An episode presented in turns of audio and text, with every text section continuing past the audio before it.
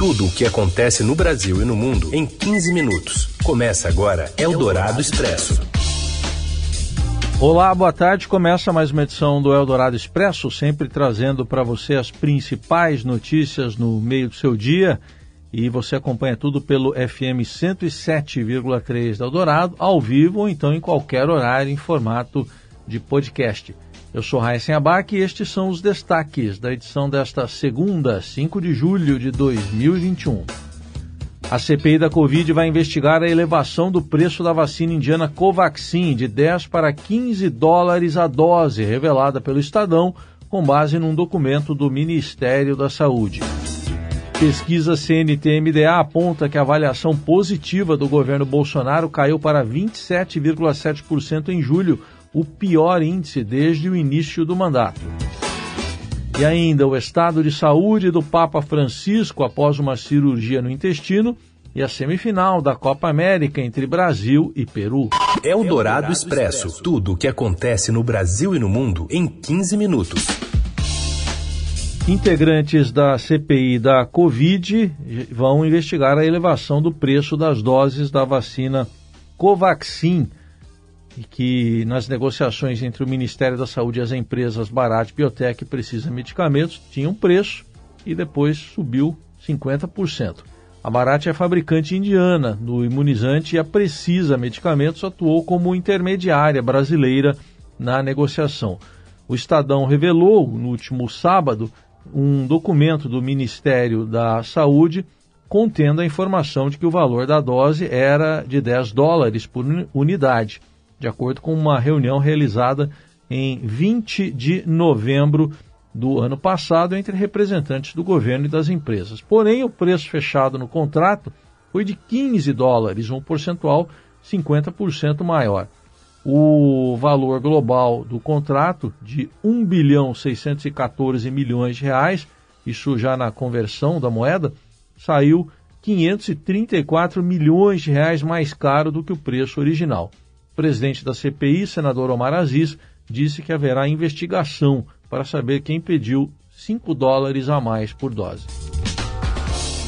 E com o avanço das investigações sobre denúncias de irregularidades na compra de vacinas contra a Covid, a popularidade do presidente Jair Bolsonaro caiu ao patamar mais baixo desde o início do governo. É o que aponta a pesquisa realizada pela Confederação Nacional do Transporte, CNT, em parceria com o Instituto MDA. As entrevistas foram feitas entre 1 e 3 de julho. A avaliação positiva do governo, que é quando o entrevistado diz considerar a gestão ótima ou boa, caiu de 33% em fevereiro de 2020 para 27,7% em julho deste ano. A queda levou a aprovação para o pior patamar desde o início da atual gestão em janeiro de 2019 a, a porcentagem de pessoas que responderam à pesquisa dizendo considerar o governo ruim ou péssimo subiu de 35% para 48,3%. Outros 22,7% consideram a administração regular. Neste quesito, os entrevistados são questionados de que, maneira, de que maneira avaliam o governo do presidente Bolsonaro. Ótimo, bom, regular ou péssimo. É a comparação com fevereiro deste ano, só para ressaltar. As entrevistas nas quais se baseia a pesquisa foram realizadas após a revelação de suspeitas de corrupção envolvendo a compra de vacinas. A pesquisa CNT-MDA também questionou os entrevistados em quem eles votariam caso as eleições presidenciais do ano que vem fossem hoje. O ex-presidente da República, Luiz Inácio Lula da Silva, aparece com 41,3%, enquanto Bolsonaro tem 26,6%.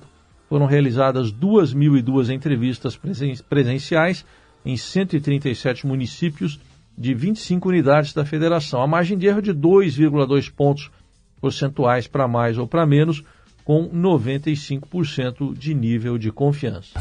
Eldorado Expresso. E o governo destina mais 2 bilhões e 100 milhões de reais do orçamento secreto agora para a saúde. A gente tem mais detalhes direto de Brasília com Breno Pires. Logo após surgirem as primeiras acusações de corrupção na compra de vacinas, o governo Jair Bolsonaro abriu as torneiras do chamado orçamento secreto. O Ministério da Saúde autorizou, num espaço de quatro dias, o repasse de 2,1 bilhões de reais em emendas do relator geral do orçamento. Esse tipo de emenda, conhecida no jargão orçamentário como RP9, é o mecanismo com que o governo Bolsonaro tem despejado bilhões de reais em investimentos para atender os aliados do Congresso sem transparência, sem critérios claros e sem planejamento de políticas públicas. Com esse valor, o Ministério da Saúde fez a sua primeira grande liberação de verbas no ano de 2021, com o considerado orçamento secreto. Ao todo, a pasta tem 7,8 bilhões destinados para esse tipo de transferência.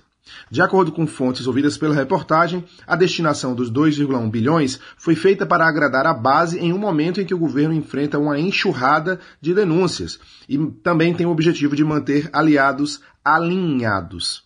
O Estadão questionou o Ministério da Saúde em um e-mail enviado na manhã da sexta-feira se foi a própria pasta que escolheu o destino desses valores, ou se foi o relator geral do orçamento, o senador Márcio Bitar, quem enviou a lista dos municípios beneficiados. E quais foram também os critérios adotados para a seleção daqueles municípios. A pasta, no entanto, não prestou as informações até agora. O relator geral do orçamento também não respondeu.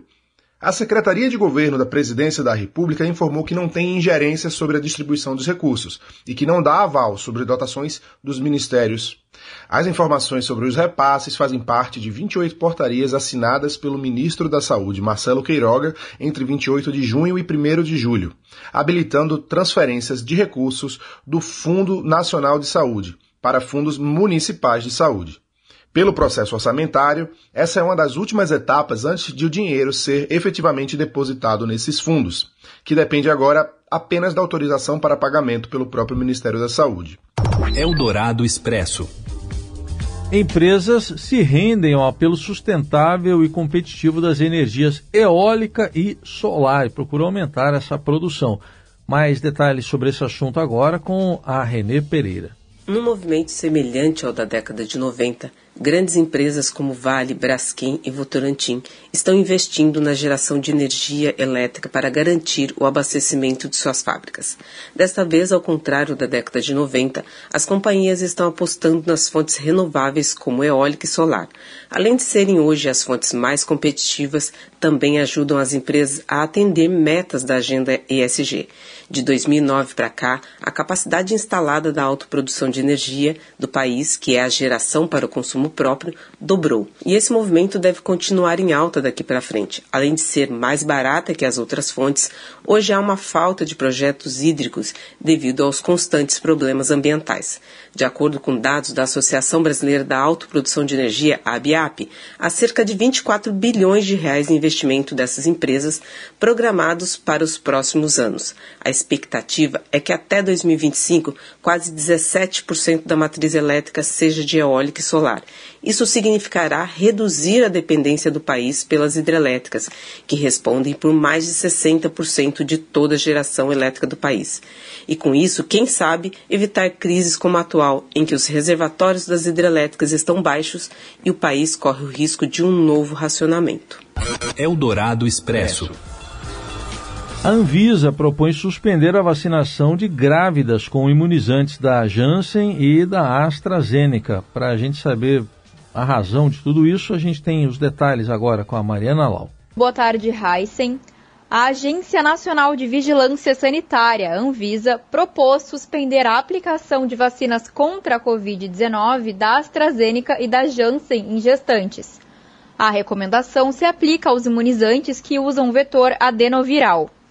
Dessa forma, as grávidas brasileiras devem receber doses da Pfizer ou Coronavac.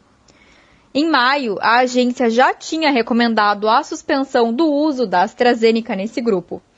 Em comunicado divulgado na última sexta, a agência ampliou a orientação para a vacina da Janssen, que chegou no país no final de junho. Em abril, as gestantes foram incluídas na lista de prioridade para vacinação contra a Covid porque fazem parte do grupo de risco. Um boletim do Observatório Covid-19 da Fundação Oswaldo Cruz, lançado no final de junho, aponta que a taxa de letalidade entre essas mulheres é altíssima, de 7,2%, mais do que o dobro do índice do país, que é de 2,8%. Até o mês passado, 1.156 gestantes tinham morrido de Covid-19 só em 2021. Em 2020, foram 560 mortes nesse grupo. Eldorado Expresso. O Papa Francisco está bem após passar por uma cirurgia e ficar hospitalizado por cerca de uma semana, anunciou o Vaticano nesta segunda-feira. O pontífice de 84 anos foi internado em um hospital de Roma na manhã de domingo para uma cirurgia no intestino grosso. A operação foi realizada para reparar uma estenose diverticular, que é um estreitamento do cólon que dificulta a passagem das fezes. Segundo o Vaticano, a cirurgia já estava programada, embora o sigilo tenha sido mantido até o Papa chegar ao centro médico. A condição que levou Francisco à cirurgia, chamada de estenose diverticular sintomática do cólon, é relativamente, relativamente comum em idosos e, em casos mais severos, chega a provocar dor. Ontem pela manhã, o Papa Francisco participou normalmente da oração do Ângelus na Praça São Pedro, sem fazer qualquer menção ao seu estado de saúde. Você ouve Eldorado Expresso. Seguimos com as principais notícias desta segunda-feira. Agora para falar de Copa América, indesejada Copa América, né? Por muitos. Brasil e Peru disputam a semifinal hoje à noite no Rio de Janeiro e o Robson Morelli conta pra gente os detalhes. Fala, Olá, Morelli. amigos. Hoje eu quero falar desse jogo do Brasil com o Peru, semifinal de Copa América. Aquela Copa América que a seleção brasileira, que Tite, que os jogadores não queriam no Brasil porque ela não foi planejada, não foi organizada, ela foi imposta pela CBF, pelo então presidente Rogério Caboclo, que está afastado é, por acusação de assédio moral e sexual dentro da própria entidade e pelo presidente Jair Bolsonaro, que assinou embaixo e falou: pode vir sim. É, que a gente recebe a Copa América. Pois é, Brasil e Peru fazem a partida semifinal nesta segunda-feira, 8 da noite, no Engenhão. Um estádio é muito reclamado, né?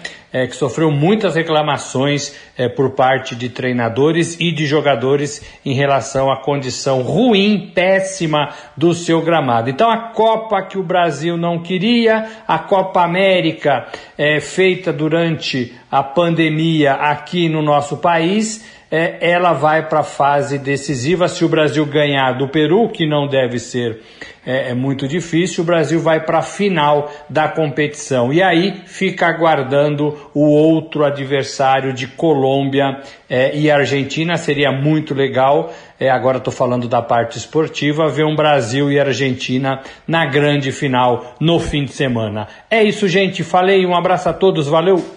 Eldorado Expresso.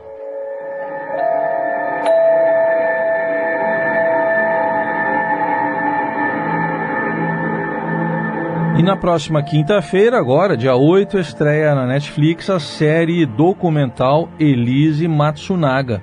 Era uma vez um crime.